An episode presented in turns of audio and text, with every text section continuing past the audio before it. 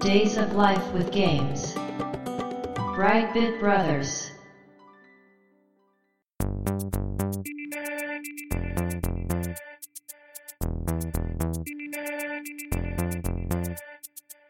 どうも、1P 川崎です。どうも、2P 長谷川です。この番組はかつてゲーム少年だった 1P 川崎と 2P 長谷川の2人がゲームにまつわる様々な話題で古きを訪ねて新しきを知る番組です。はい。ということで、ブライトビットブラザーズステージ134。はい。今回のテーマは、マルカツ PC エンジンはい。ということで、忘れた頃にやってくる、読み聞かせ。。はいい、雑誌シリーズですな。はい。で、まあもうタイトル通り、うん。PC エンジンの雑誌であると。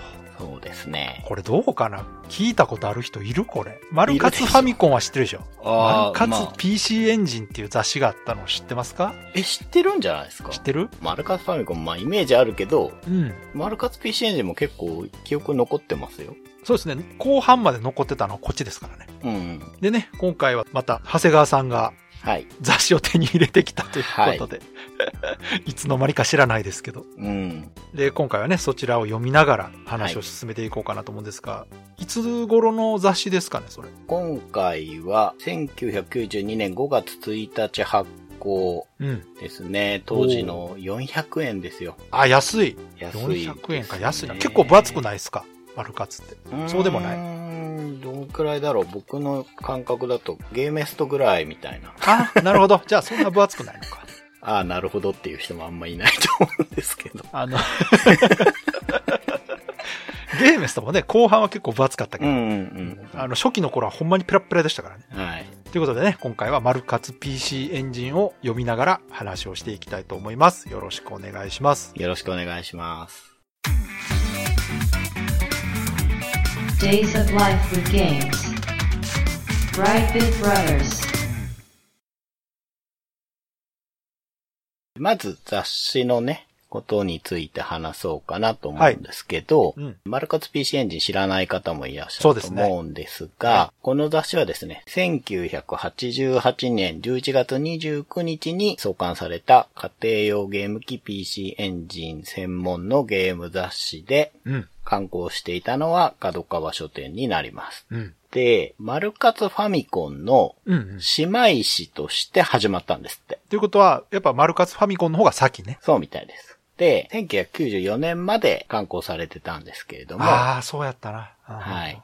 姉妹誌ということで、うん。よくね、雑誌に、まあみんながわかるのはガバスかな。はいはい。あの、クーポン券的なものがついてるじゃないですかう。んうんうんうんこれがですね、マルカツファミコンとマルカツ PC エンジンは共通だったらしい。うん。お、すごい。うん。画期的や。ねえ、うんこういうことはなかなかできないですからね、いいね他じゃね。うんうん。面白いなと思ったんですけど、で、他の PC エンジンの雑誌っていうのが、うん月刊 PC エンジンっていうのが、買ってた。これが小学館から出てまして、はいマルカツ PC エンジンよりちょっと先に出てます。あとですね、PC エンジンファンっていうのもはい、あありまし、りましてたね。うんこちらは徳間書店ですね。うんうんうん。こっちもちょっとマルカツより先に出てたようですね。うんあと、電撃 PC エンジンっていうのもありまして。これ私が一番買ってた雑誌。はい。うんこれが1993年からメディアワークスから出てる。ものなんですけれども、うん。ちょっとこれがね、マルカツ PC エンジンとは因縁が深いんですね。ああ、そうなんや。そうなんですうん。これ、僕がね、ずっと不思議に思ってたことが、うん。今回調べて分かりました。ああ、そはい。何を不思議に思ってたかっていうと、う。うん。マルカツ PC エンジンの表紙の絵が好きなんですけど、うん、うん、うん。電撃 PC エンジンも同じ人が描いてて、ほごっちゃになってたんですよ、僕う。。なるほど。なんか不思議な感じがしてたんですよ。どういうことなのかなと思ってたんですが、うんこれはですね、1992年9月に、うん。角川お家騒動と呼ばれるものがあありまして、あ、ありましたね。はい。これ何なのかというと、はいはい当時の副社長だったうん。角川嗣彦さんがはい。突然辞任しまして、うん。同年の10月にメディアワークスを設立しますと。そうか。はい。で、この角川嗣彦さんという方が、うん。社長を務めていたのが、うん。角川メディアオフィスというところで、はいはい。そこの人たちが、マルカツ PC エンジンを編集していたんですね。うんうん。これがごっそりメディアワークスに移籍してしまったとほいうことなんですよ。う。うんうん。なので、うん。表紙のイラストを担当していたうん。イラストレーターの佐々木明さんっていう方もなるほど。スライドしていってうん、電撃 PC エンジンの表紙のデザインをそのまま担当することにななるるんですって。ほどね。はい。だから同じ人が書いてたと。そうなんですよ。うん電撃 PC エンジンが1992年12月に創刊されるんですけれども、うんうんじゃあ、マルカツ PC エンジンはどうなっていくのかっていうことなんですが、は外部プロダクションに依頼して編集は続けたので、雑誌は存続したんです。うん。したんですけれども、うんそれまでやっていた人気連載のほとんどが、電撃の方に行っちゃったんです、まあ、そりゃそうやわな。はい。あの、名前は変わったんでしょうけど、うん。内容は一緒みたいなこまあ、とを読んでる人は、うすうすもう気づいてたんでしょそうなんですよ。なので、そそれまでの人気連載のほとんどが打ち切りになって、読者もほとんど電撃 PC エンジンの方に行ってしまったので、部数がすごく低迷してしまったと。なるほどな。いや、だから私もね、はい。どっちも読んでたけど、やっぱり電撃 PC エンジンだったんですよ、メインは。はいはいはい。だから結局はやっぱ丸活からの流れやったんやな、それ。そうなんでしょうねそうか、そうそう、そうやと思う。うん。で、1994年1月30日発売の3月号で休刊となっ5年2ヶ月続いた雑誌の歴史に幕を閉じるという。へえ、5年も続いてたんや。はい。すごいな。うん、すごいですよね。だってゲームハードの寿命ってまあ7年って言われますけどね。はい。5年続いてたってなかなかですよ。うん。PC エンジンが出たのが、え1987年なので、うんうん。そうですよね。結構、まあ PC エンジン自体が寿命が長かったからっていうのもうんうんうんあるんでしょうけど、うん。まあ結局ね、電撃の方に持ってかれてしまったという。まあね。うん。まあ今回は持ってかれる前のマルカツ PC エンジンです。なるほど。はい。で、92年の、何月号だろうな。表紙がですね、うん。その、佐々木明さんっていう人のうんうんイラストで、いや、この人すごい上手いと思うんですけど、今何してるのかちょっとわからなかったんですよね。調べてみたんですけれども。うん、もうイラストレーターとしては活動してないのかなと思うんですけど、うん相当上手いと思うんですけど、うんうんまあ、その方のイラストで、うん別冊付録。まあ、僕が買った本にはもう付録がついてませんでしたが、天外魔境2大全っていうのがついてたみたいです。おーだからその頃ですね。じゃあ、今回紹介するのは、天外2特集が載ってた GO ってこと？そうそうそうそう。ん別冊としてね。で、新作ゲーム大紹介って書いてあって、はいはいはい。モンスターメーカおーー、ドラゴンナイト2、うん。ドルアーガの塔、うん。サイレントメビウスって書いてありますね。ドルワーガの塔？PC エンジンで？はい。出てたっけな？結構いい移植って言われてる。ええあ、そう。全然覚えてないな。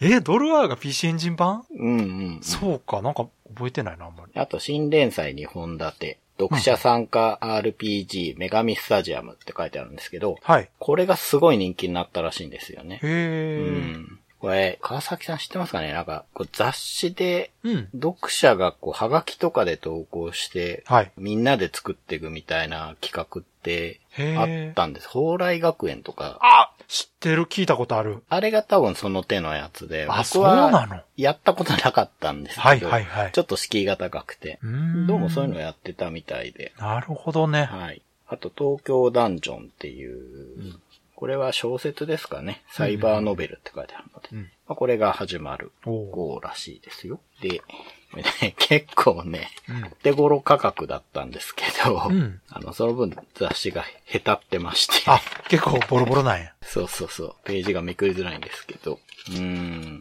どっから読んでいこうかな。まあ、やっぱり、天外の記事が載ってますね。うんうんうん。山陰三国の観光ガイドをはじめ、うん。うん。おさらい Q&A 付きって書いてあります。ああ、なるほど。序盤ですか？序盤の攻略ってことですかね。うんうんうんはい。まあでも、おさらいってことは何回かやってるんですね、やっぱりね。そうみたいですね。うん。で、結構ね、これ記事が始まるまでに広告がいっぱいで、はいはい。広告どんなもんですか？なんか、長谷川さん気になるんで。気になるのは、シドミード氏の宇宙船に乗りたくてゲームを買ったっていう、よくわからないキャッチが書いてある、テラフォーミングっていうシューティング、ええライトスタッフが出してるやつですうわね。懐かしい。懐かしいですよね、ライトスタッフ。これ CD ロムロムみたいです、これは。あ、でしょう。うん。多分、その頃はもう CD ロムロム結構メインハードだったと思いますよ。で、その次のページも、うん。これもシューティングだったと思うんだけど、超時空要塞マクロス、うん。メサイアのやつですね。うん、これも CD ロムロム、ロムみたいだな。ロムロムでマクロスのシミュレーションゲーム出てあ、ますよじゃあ。シミュレーションなのか、これは。へヘックスでスパロボみたいにえ。うん。動かして戦うっていう。あ、じゃあそれかもし持れない。ってました。あれもよくできてた。ちゃんとね、セリフがボイスで喋るんで。はあ、あとは、これ全く知らないのがいっぱい載ってるな。新鮮ですね。新鮮ですね。フランス生まれのアクションゲームとか、うん。ザ・キックボクシングえ？え？キックボクシングのゲーム？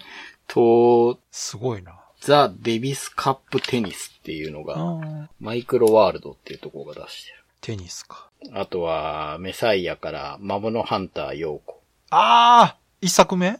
みたいですね。ええうん。これも CD ロムロムですね。やっぱり CD ロムロムがすごいうんガーッと来てる頃なのか。そうでしょう。うん。と、データウエストから、ライザンバー3。あーシューティングね。はいはい。うん。とか、ライザンバー懐かしい。ですね。こんな感じで広告がね、いっぱい。あの、やっぱ、角川の 広告もいっぱい入ってるから、うんロードスト戦記の OVA の広告とか、そっかそっか。スニーカー文庫とかもはい入ってるんで。はいはいはい。そうやったわ。うん、乗ってた乗ってた。そうですね。この頃のガンダムは0083なんだな。あで、しばらく広告続いて、あ。はいはい。ニューソフトコレクションってやっとこう、新作？新作紹介になるんですけど、うんもう特集としてモンスターメーカーが来てるんですけど、あの、九月姫先生のイラストがいっぱい載ってるこれ。うん。モンスターメーカー闇の騎士、RPG。それ何ロープレですか？そうみたいです。うん。これもロムロムみたいですね。うん。モンスターメーカーはね、私、アナログの方も全然触れてなかったんですよね。ああ、僕デジタルもはカードゲームはちょっとやりましたね。だからわかんないんですよ。大人になってから、うん。そういえばあったなと思って。案外展開してたんですよね。いや、すごい人気ありますよ、やっぱり。うん。やっぱロムロムだから声優さんついてますよ。ああ、そっかそっか。さすが。主人公が東間由美さん。おお他にもだって原恵里子さん、富永美奈さん、金井美香さん。もう、人気女性声優ばっかりじゃないですか。そうそう、男性も堀川亮さんとかね。っていうのが載ってて、うんうんハドソンの特集ページがやっぱりありますよ。メーカー特集ってことですか？ハドソンの新作をうんいっぺんに集めたページみたいなのが が。出てて。さすがですよ。うん。一番大きく載ってるのが、うん。1992年夏、またあの興奮が帰ってくるっていうことで、ソルジャーブレイド、あシューティングですあ、ねス。ターソルジャーシリーズね。はい。そうですよね。毎年出してたんですよね、この頃ってなんかね。うん。で、あと、PC デンジン。ああ、はいはい。でこれは PC シリーズね。多分ね、うん。出なかったゲームだと思う あそうものが載ってるんですけど、そうか。RPC 原人っていう PC 原人のうん。ロープレが載ってますよ、これ。こんなん出てないと思なんかでもタイトルは聞き覚えあるな。う。うん。PC 原人がこれまたとっても愉快な RPG になって登場。これ普通にやりたいんですけど、出てんのかな？結構ゲーム画面できてますよ。え、じゃあ出てるんじゃないですか？えー本当に？ヒューカードってことになってるけど。ああ、そうん。あとは、パワーリーグ5かなこれは。う。うんまあ野球ですね。真夏の定番で自分で言っちゃってますけど。あ、やっぱ RPC 原人は幻のソフトですね。ああ、そうなんだ。はい。残念。これ面白そうです、画面。すごく。多分あれじゃないですか。ハドソンがちょっと傾き出してた頃じゃそうないか。かもしれない。ちそんなことないか。ンジンの頃まだバリバリやってた頃かなそう。か。じゃあなんか、ちょっと絞っちゃったのかな？ラインを。まあ、ロープレって作るの大変ですからうね。ん。で、えー他のタイトルが、うん。ドラゴンナイト2、はいはい。可愛さ余ってエッジ100倍。RPG って書いてありそうか。そうか。そうね。そっち系もね、抑えてましたからね、PC。そうです。ね。うん。うん。そうですね。青少年期待の 3DRPG って書いてある。ね今みたいにね、変な規制ない頃ですから。うんうんうん。レーティングないですからね。確かに。うん。これもロムロムなのか。まあそうだよな。あとは、チキチキボーイズですね。これ出てんのかなアクション。あと、ボナンザブラザーズって書いてあるけど、え？PC エンジンでボナンザって出てんの？移植みたいですよ。嘘やうんん。それも出なかったやつちゃいます？それ。そうかもしれないですね。これ出てないかもしれない。ロムロムみたいですよ。二人同時も OK って書いてある。出てるぞ。あ、出てる。出てる出してるんだ、セガ。出てる PC エンジンで。スーパー CD ロムロムボナンザブラザーズ。あるんですね。知らなかった。まあ、そっか、ファンタジーゾーンが出てるぐらいやもんな。まあ、確かに確かに。そうですね。うん。ってことは、これ結構な移植度高かったんじゃない？これ。そうじゃないですかロムね。ロムロムだったらほぼ。完全移植でしょ、こんうなん。ん。メガドラよりいいかもしれない、もしかしたら。うん。うん。あとは、やっぱりハドソンがいっぱい乗ってて、高橋名人の新冒険島。これ出てんのかな？あとは、ロードランナー2、はい。桃太郎伝説ガイデン。これガイデン出てますね。うんうんうん。あと、ドラえもんのび太のドラビアンナイト。あー、あったな。ボンバーマン92、ドッチ、ダンペイ。ハドソンやっぱすごいですね。そんなに作ってたんや。あと、カプコンワールド、ハテナの大冒険です、ね。あったあったあった。これ面白いですよね。うんうん。なんか、カプコンのクイズゲームって、うん案外外さないというか、そう。なんか面白いんですよね。結構ね、あのクイズゲーム作ってるんですよね、カプコン。ね、そうそうそう、んしかもクオリティ高い。そう、なんか面白いんですよね。はい。で、やっぱ期待の新作なんだと思います。すごいページが裂かれてるのが、はファン待望の人気ゲーム移植決定、ドルアーガの塔。へー。9カードで4メガって書いてありますね。じゃあこっちも完全移植なんかな、多分。うんん。いや、全然私覚えてないですね。ナムコのゲームチェックしてたんですけどね。見た目的には全然違うような気がする。なんか良くなってる気がする。あ、もうグラフィック書き換えてるってこと？書き換えてると思います。ギルってこんなに投資に高かったっえけ、それあれじゃない？リターンオブイスターじゃないの？いや、違いますね。今を去ること10年前、その斬新なシステムとストーリーで大ヒットしたドルアーガの塔が PC エンジンに移植されるぞ。あ、じゃあ移植なんや。うん。あれじゃない？アーケード版はやっぱそういう感じだったんじゃないですかね。ファミコン版がちょっとああ、そうなんですかね。省略されてたってことなんかな。うんオリジナルをもとに PC エンジンならではのアレンジを加え、より楽しくパワフルになっているよ。オールドファン、まだ知らない人も要チェックの一作だあ、てじゃあ、もう別物なんや。うん。え、ちょっとやってみたいな、そうなると。うん。ねい。や、なんか面白そ初期のやつは本当にこう、ヒントなしの謎を解くだけのゲームだったんですけど。う。うん。そうか。いや、そのやっぱヒントなしが問題だったんじゃないですか、ね。いやそらそうでしょあのー そらそうですって。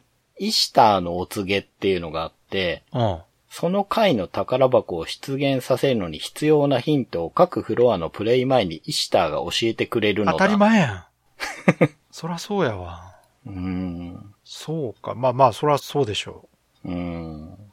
はいはい。なんかね、他にもスペシャルアイテムとか、ギルのステータスパラメーター画面とかあるから、なるほど。結構いじられてますね、もう全然別物ですね、じゃあ。うん。うん。なんかね、ちょっと調べたら、はい。生みの親の遠藤さんが作ってるんですよ、これ。ああ、そうなんですね。で、遠藤さんが、はい。これが僕の理想形に最も近いドルアガの塔だって言ってるらしくて、なるほど、なるほど。大幅リメイクしてるって。あだからもしかしたら元々のアーケードの、あのうん不自然なのは、あ、はい。やりたいことができてない結果なのかもしれないですね。そうですね。うん。うえー気になる。これちょっと遊んでみたいな。ん。じゃあ、ちょっと探してみたらいいんじゃないですか。ヒューカードだったらね、結構遊びやすいから。いやいや、まあ遊びやすいけど、高いんじゃないこれ。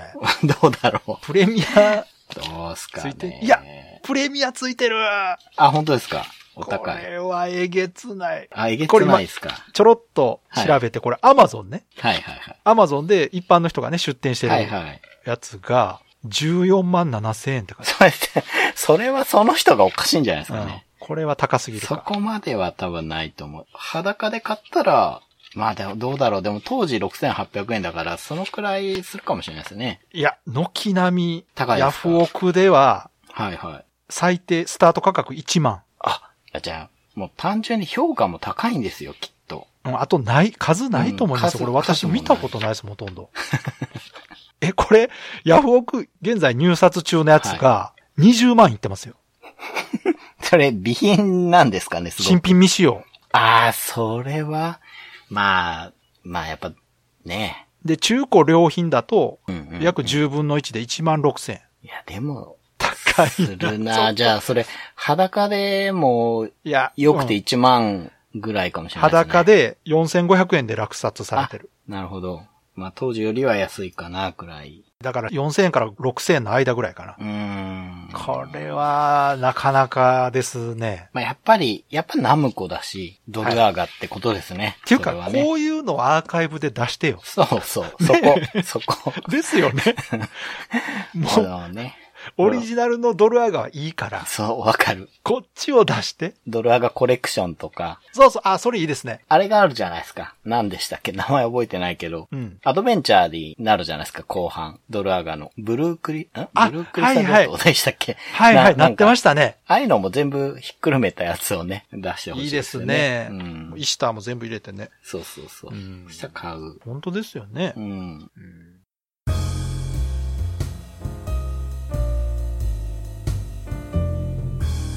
Brightbit Brothers.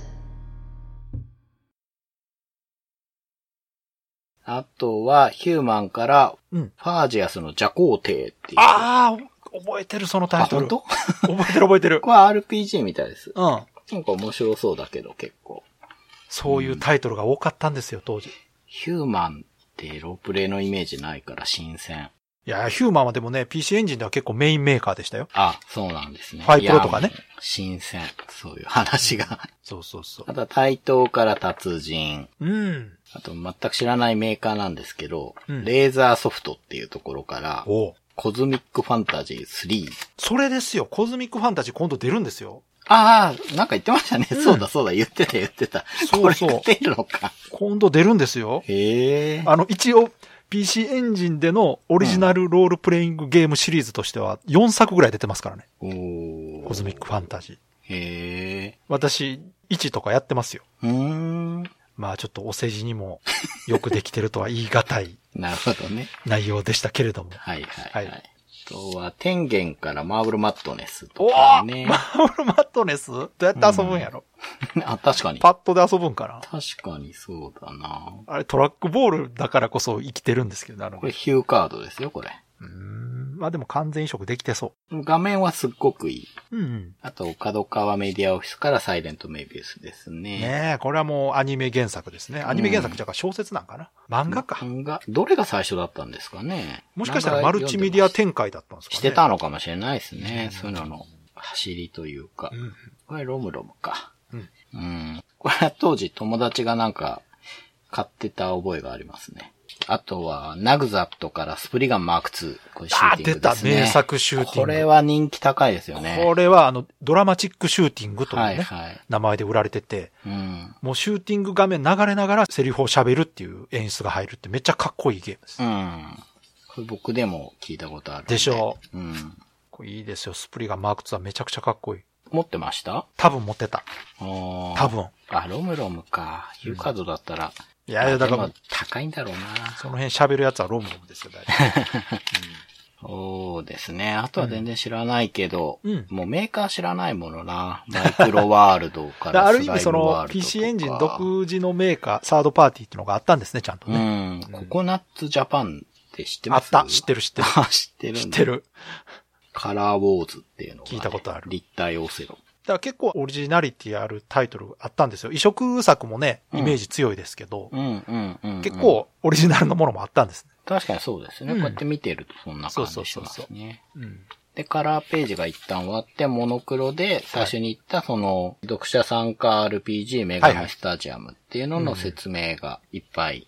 うーん、どんなゲーム秘密1、メガスタは読者参加型 RPG だ。はがきを書いてポストに入れる。コンピューターで集計処理して、本誌で結果発表と。あ、それなんか読んだことある、それ。うん。そうそう。コンピューターでなんかやるって言ってたわ。うん。当時すごい面白そうと思ってたもん。うん。そうなんですようね。ん。これでも、聞いてる人の中でもしかしたらやってた人もいるいやかもしれないです、ね。いると思いますよう。うんんうん。ここがちょうどね、始まるところなんで、うん。10ページぐらい割いて漫画もいっぱい載せて、すごい力入れて紹介ねすごいですねしてますね。うん。あとは、小説やってて、うんうんうん。その後、まあ、読者投稿ページが。うん。うんうんうん面白いのが、うん。うん。RPG ファンクラブとか、キャラクター追っかけ隊とか、スポーツゲーム愛好会とか、ジャンルでお便りをどうも分けてるみたいです、ね。面白いですね、それ。うん。うんこれは読みやすいなぁと。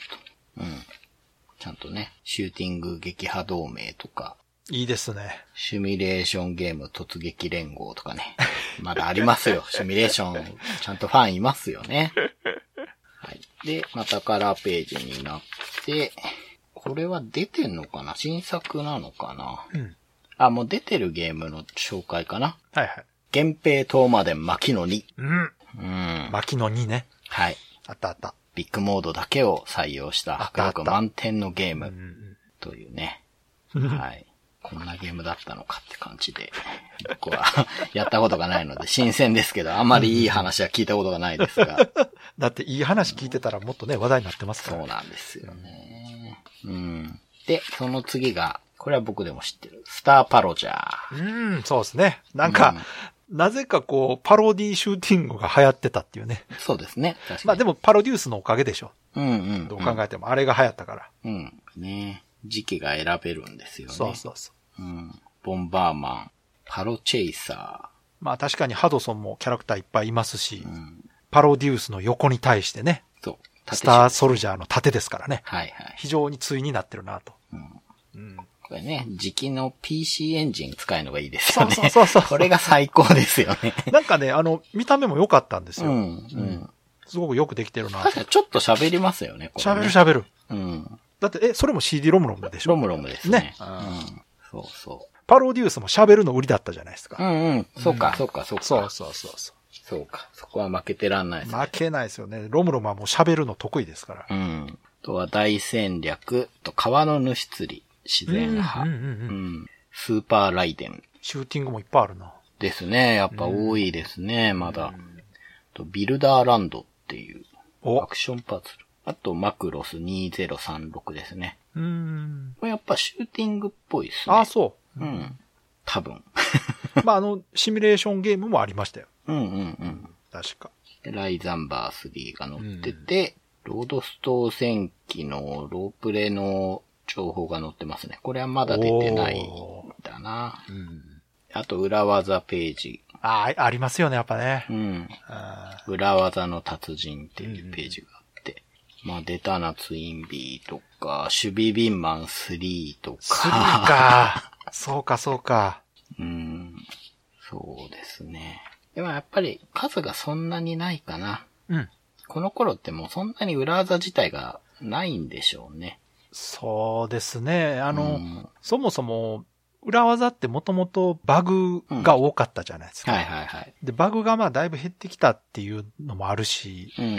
あんまりこうね、仕込みの裏技っていうのももう入ってるゲームがだいぶ減ってた頃じゃないですかね。そうですよね。ううんん。あれあくまでもね、開発者のお遊び的なんで入ってるものが多かったですから。そういうものとか、あと、なんかデバッグ用に作ったモードがそうそうねそうそう、生き残ってたりとか。そう。だ本来ならダメなんですけど、それがこう遊びとして使えたから話題になったんですけど、うん。まあ、この頃のゲームはね、そういう意味では製品としてのクオリティが高くなってたっていうのと、はい。あとはそういう遊びをしてる余裕がなくなってきた頃なんじゃないですかね。そうでしょうね。対。策主義というかね、うん、うん。結構お金かけて、時間かけて作られるゲームが増えてきてた頃ですから、うん。特にロムロムなんかは結構大変だったんじゃないですかね、作るの。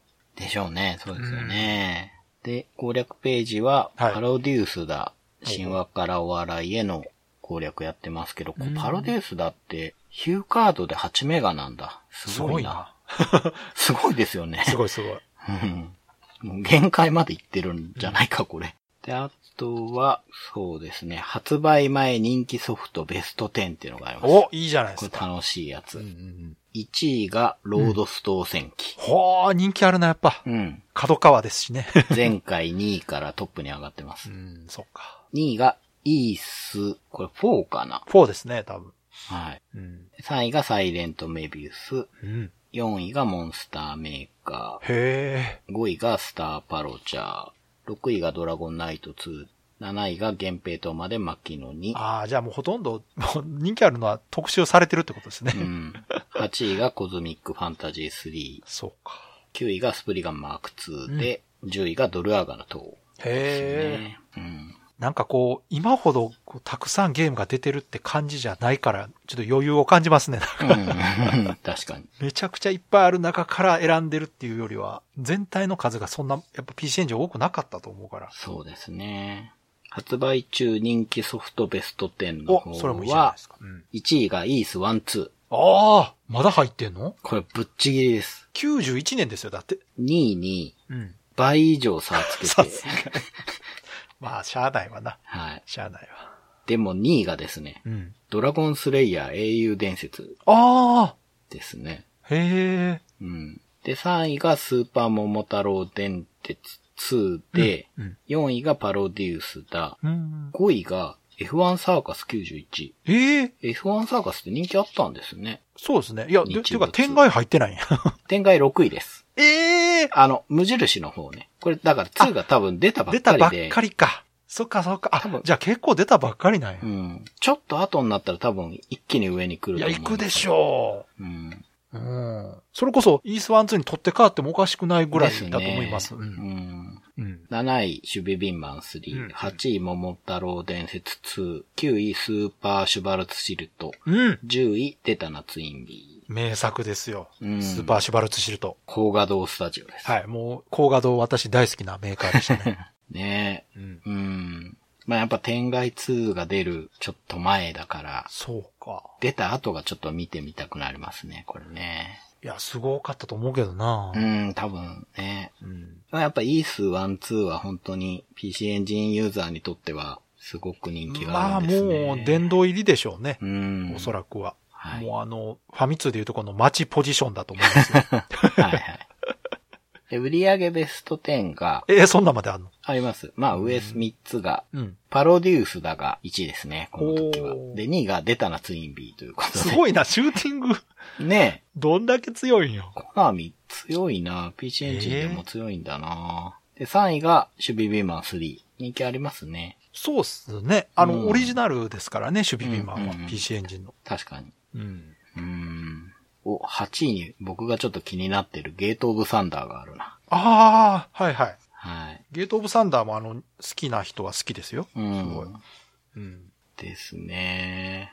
ああ、でもなんかこれ面白いな。なんかディスカウント情報っていうのが載ってて、何？あの、まあ、例えばね、うん。今言ってた守備ビンマン3ですけど、はい割引率1.7割引で今流通してるよとか、赤裸々やな。そうなんですよ。こんなん許されんのかな。一番割り引かれてんのが未来少年コナンだ。3.4割引き。コナン、ああ、悪かなかったけど、うーん。ゲームとしてはちょっと弱かったかな。ですよね。ちょっとね、時期的にも結構前のアニメになっちゃってるはずだから。あ、の、アニメの再現は高かったんですよ。うん。ゲームとしてはいまいちだったんですけいや、すごいな、これ。ど。面白いですね。うん。秋葉原情報らしいですよ。なるほど。お店の人にじゃあ聞いてんねんな、ちょっ そうみたいですね。うん。と。面白いな、それ。駅に近い方が高いぞって書いてある。こんなこと言っちゃダメだよ。いや、面白いな。いいですねなんかね時代ですよね。時代で。すね。今はなかなかそういうことできへんし、情報としても成り立たないですよ。雑誌で。やるには遅すぎる。そうそうう。ん。うん。もうそれ読んでいったとこでもう古いでしょ。ねそうですよね。うん。うん。で、月間アーケードっていうページがあって、うんうんちょうど AO 優勝があったみたいで、あはい。92年の AO 優勝は、うん。アミューズメントエキスポっていうやつなんですけど、はいね AOU っていうのはね。業務用のね、ゲーム機ばっかり集めたゲームショーみたいな感じですね。はい。ナムコが、うん。ファイナルアップ3ですね。うん。あと、スティールガンナー2。うん。対等が、ウォリアーブレード。これ覚えてる人いるかな？カプコンが、スト2のダッシュですね。ーもうカプコンが無双してる時、うん。はい。ちょっと調整したやつでめちゃくちゃ稼げるっていう。ですね。あと、カプコンワールド2ですね、クイズ。ああなんか、はいクイズ作ってるな。なんかね、本当に。あカプコンクイズコレクションとか出さないかなねえ。やりたい。本当ですよね。うん。ほんまやん。いけるな。えーセガがアラビアンファイトとか、これ AS1 っていうすごいドーム型のうん。8人乗りシミュレーターマシンっていうのを出してますね。どういうこと？あ、筐体ってこと？うん、でっかい筐体。うん。ただ、あの、ナムコもギャラクシアン3って言ってね、はい8人でやるやつ出やっしましたけど。たりしてましたね。うんこの頃ってそうですよね。あれすごかったんですよ。うん。ドーム上のね、スクリーンに映し出してみんなでこう、スターウォーズみたいにうん。映っていう、あれ本当今こそ今やるべきちゃうかな、あれ。ね、本当そう。本当に。えなぜかデータイーストが載ってて。ダークシール2。これ僕がすごく今やりたいゲームの一つ。あと、結構人気のウルフファングと、はいはい。これめちゃくちゃやりたいガンボールっていうゲームがあってですね。はいはいこれね、見たことないんですよ、僕、実物。ほうほうほう。うん。これ、海外だとこれ移植されてるらしいんですけどあ、国内だとなくて、そうなんや。うん。これすごい気になるですね。あと、まあ、他のメーカーもいろいろ、うん SNK がうん。クイズ、名探偵、ネオジオああ、もう絶対出せないやつね。はいはい。もう絶対出せないやつ。うん。はい。ですね。えー、そうか、92年でしたっけ？92年。うんあ、あと、コナミがヘクシオン出してます。これ、お昔パズルゲームの回で、そうですよ。僕が名前そうそうそうそう。思い出せないって言ってた、うんヘクシオンですね。92年はなんか、でもまだ平和やな。うんうん94年ぐらいがいろいろとこう盛り上がってた頃なんかな。そうですね。プレステも出てね。うんうんうん。アーケードもコンシューマーももうほんまに爆発するぐらい盛り上がってた時ですから。うん。すごいなねえ。で、その次のページにこう、うん移植してほしいゲームのランキングみたいなのがおーっぱいあるな。読者参加してるなこれね、1位がやっぱスト2ですね。ああ、そっか、で、2位が何だと思います？これ PC エンジンで出せないやつ。あ、マリオ。ドラゴンクエストです。あーあ、そうや、それ見たわ。これメガドライブの時もこれ、ありましたねそれで。覚えてる。私、雑誌見て、はいはいいや、無理やろって思いながら。でもほら、ユーザーの生の声っぽいじゃないですか。ですよね。ユーザーってメーカーの垣根とか知らんから。うんうんうんううんん。ねなんで PC エンジンでドラクエ出えへんやろって思いますようね。ん。で、3位がファイナルファンタジーですからね。いやー、素直やな素直ですね。いや、いいと思う。うん。だってうん、確かに、その、スクエアとエニックスは PC エンジンでゲーム出してないですもんね。ああ、そもそそもうでしょうね。そのドラクエ同行じゃなくて。うんうんうん、イメージがない。うんうんサードパーティーとして参入してないから。うん。でもね、結局、スト2は叶うから、ああ出てますよね。そうね。確かね。出てる。だってストリートファイターが最初にローンチで出てるから。そうだった。うん。出ますよ。ただ、うんスーファミの方で先出たから、あれがめっちゃ売れて。そうですね。うん、そうそうそう。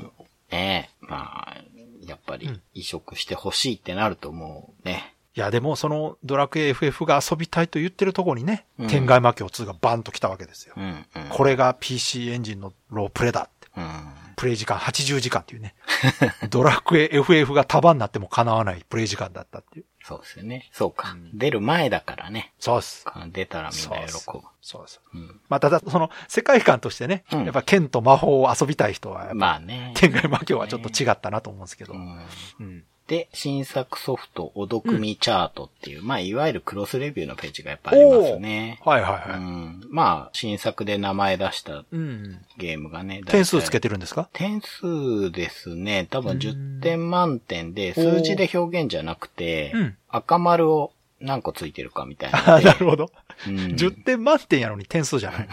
そうそう。うんフォゴットンワールドが、あー、えーありましたね。懐かしい。8887。高いな、これ。高いな高い、高いです、高いです。高い。うん。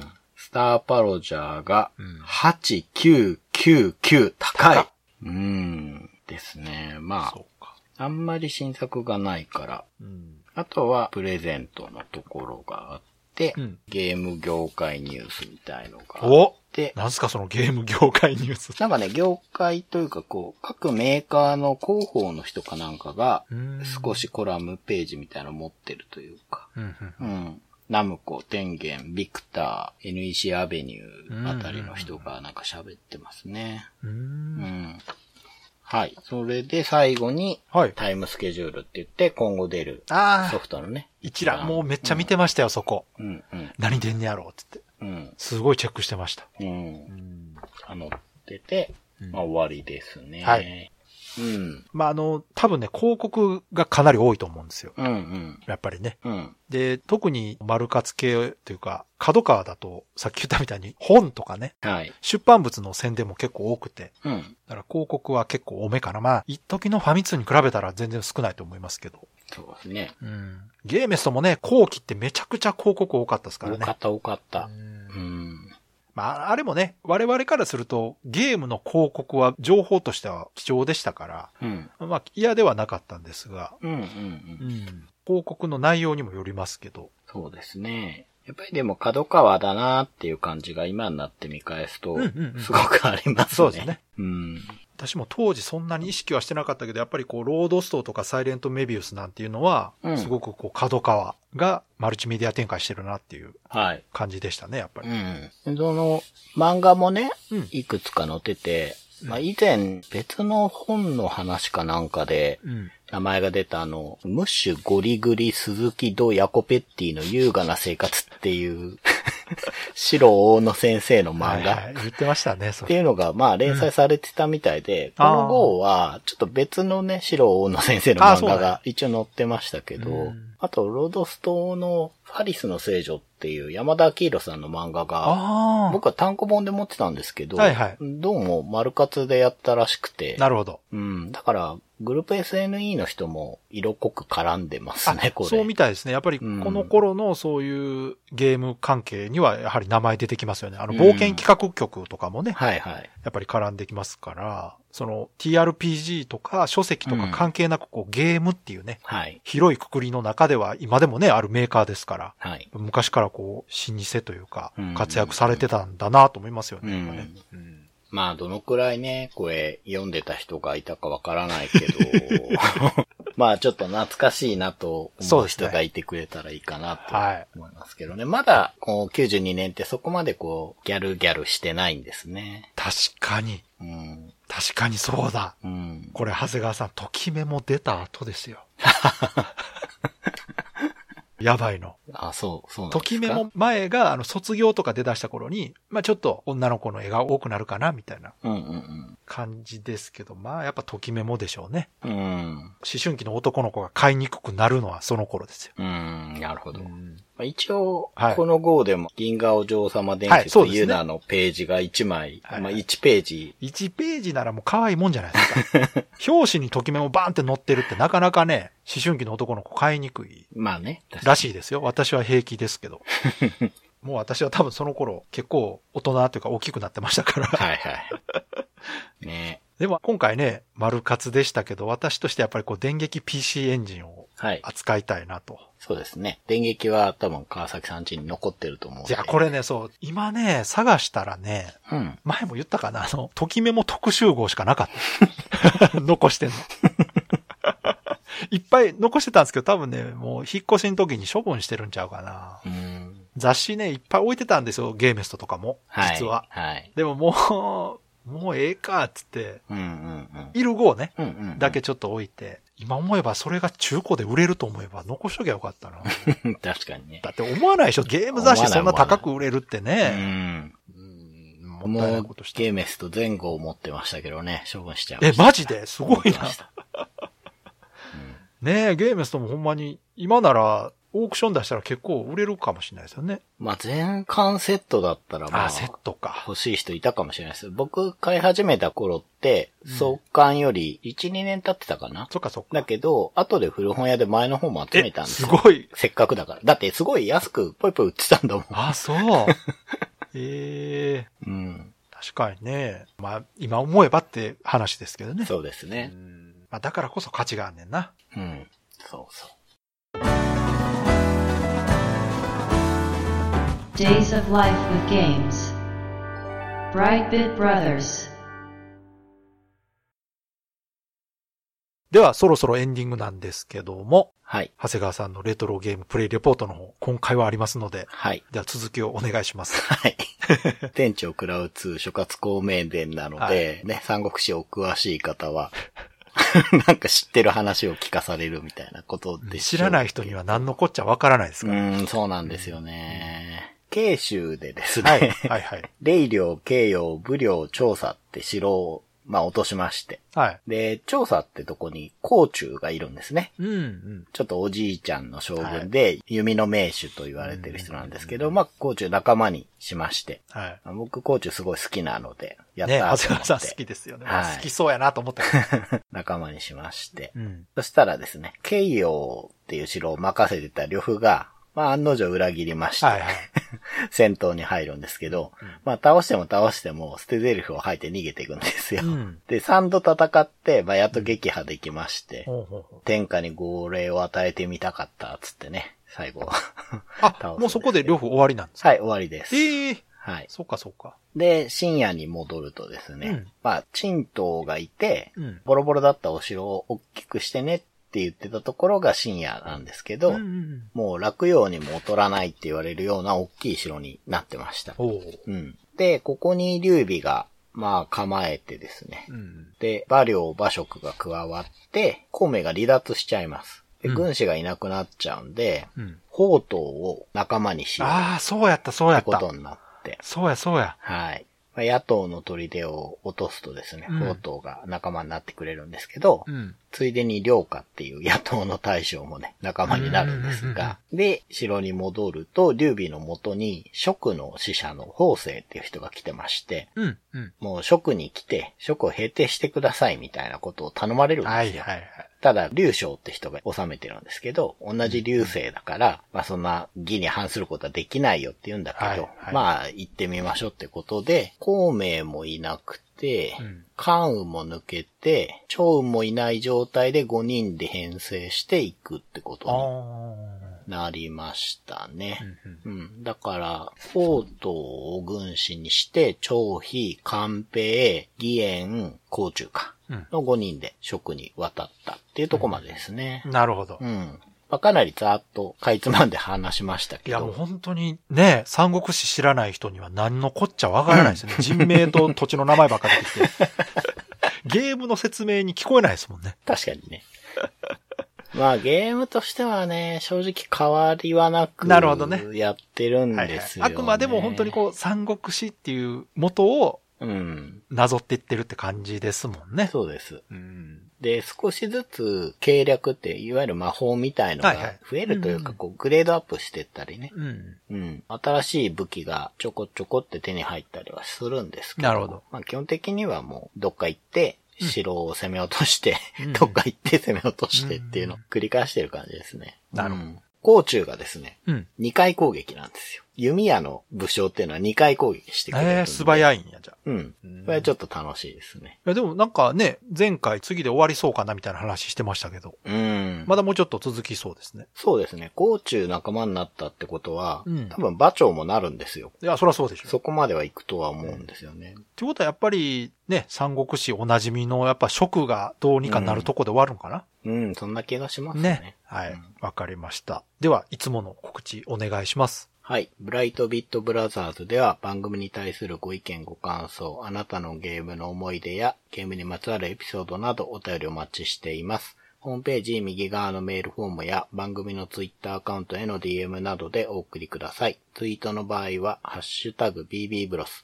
BB がアルファベットでブロスがカタカナをつけていただけると見つけやすくて助かります。よかったら番組ツイッターアカウントフォローしてください。よろしくお願いします。よろしくお願いします。ということで、今回は、マルカツ PC エンジンでした。はい。雑誌シリーズね。まだあと何冊かね、ありますから、うんうん。またやっていきたいと思うんですが、はい。長谷川さんがいつも中古で買ってきてくれて、それ読んでる感じですけど、うん。意外と中古で値段しますよね。そうなんですよね。なんか変に付加価値ついてるんですね。うん。私正直昔のゲーム雑誌なんてうん。売れるんかいなと思ったんですけど、うんうん売り値見てる限りだと、ブックオフで漫画の単行本売るより高く売れそうな気しますね。うん。うん。そうですね。ねえ。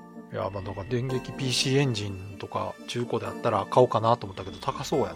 まあ、僕が今回買ったマルカツは、うん。偶然なんかすごい安かったんですよ。なので買ってみたんですけど、うん。まあ今までね、買ったのもそんな感じで、たまに安いのが出てくるんですよね。なんでか。まあ、はい。本ですから、その、傷み具合とか、うんうんあとは発行部数が多いやつとか、うん。だからファミ通なんかは多分そんな高くないんでしょうね、やっぱね。あー、そうですね。ね、昔のとはいえファミ通は、そういうか、あの、希少価値としてはないんでしょうね。うん。部数多いからね。そうですね。あとは、中に載ってるうん。漫画だったりうん、小説だったりが単行本化してなかったりすると欲しい人ってのはいるのかなと思うんですよ。すごい。マニアックですけど、確かにそれはそうかも。うん、ここでしか読めないっていうのは結構ありそうなんで。でも、その、ゲームソフトみたいにコンプリートするっていう感じではないですよね。まあそういう人もいるとは思うけど、すごい少ないと思いますね。そうですよねさすがにまあ、今、あの、日本橋とか行くと、ゲーム攻略本とかがめちゃくちゃ高騰してて、うん。あ、攻略本はね。攻略本すごいですね、あれね。うん。正直ね、その、ゲームソフトさえ手に入れれば攻略なんでネット見たらいくらでも載ってるわと思ったんですけど、はいやっぱりその攻略本というものの価値なんですかね、あれは。うーん。やっぱ当時を懐かしむアイテムとしては、すごく強いんじゃないですか。その気持ちは僕もわかりますいや。まあ、気持ちはわかるけど、実際としてその、なんであんなにこう価値が上がってるのかなと、まあ、欲しい人がいるからだとは思うんですけど、はい。なぜじゃあ欲しいかっていうと、その攻略情報が純粋に欲しいっていうことじゃないってことですよね。そうですね。そうですね。それはネットで、まあ言ったら無料で見られるもんですからね。もうむしろ今なら動画で見た方がね、そうそうそうわかりやすかったりするから。うん。そうじゃないんですよね、多分ね。ないですね、やっぱり。物として欲しいんでしょうね。まあ中古ショップ自体がそういうもので溢れてますからね、うん。やっぱり。まあ、実際に動いてるのが見たいとかならね、動画だけでもいいわけですから、はわざわざその本物が欲しいっていうのはやっぱり。付加価値を感じてるからっていうことですよね。いやー懐かしいけど、やっぱこうね、実際手に取って見るっていうのが楽しいんやろな、やっぱな。うんうんうんうん。またね、雑誌シリーズは何回かできるはずなんで、はい。またやりましょはい。う。では今回も最後まで聞いていただいてありがとうございました。ありがとうございました。